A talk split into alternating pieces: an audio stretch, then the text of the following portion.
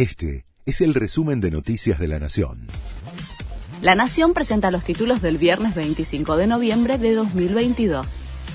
La Corte sumará a los diputados al Consejo de la Magistratura, pero dejó en suspenso a todos los senadores.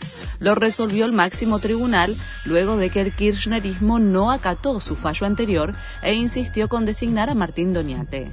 Además, la justicia analiza un amparo del senador Luis Juez que reclama ser designado.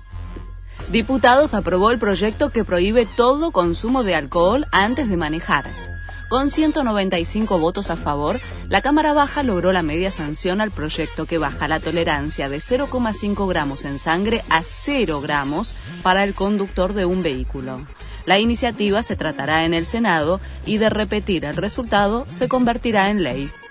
Trabajadores marítimos cerraron un aumento de más del 120%.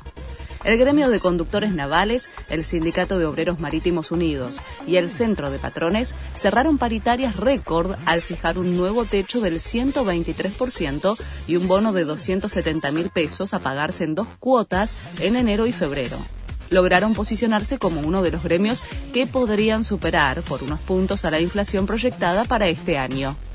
Se cumplen dos años de la muerte de Diego Maradona. Habrá homenajes en Argentina y en Qatar. Durante todo el día se puede acceder a m10.ar para encender una vela digital en recuerdo al ex capitán de la selección. En Doha ya comenzaron los homenajes. Entre ellos está el Maradona Fan Fest, donde se puede visitar el avión tango con la imagen del ex 10 y algunas camisetas originales. Sigue la agenda del Mundial. La sexta jornada en Qatar comienza con el cruce entre Irán y Gales. Más tarde será el turno de Qatar frente a Senegal. El tercer partido del día corresponde al de Países Bajos y Ecuador.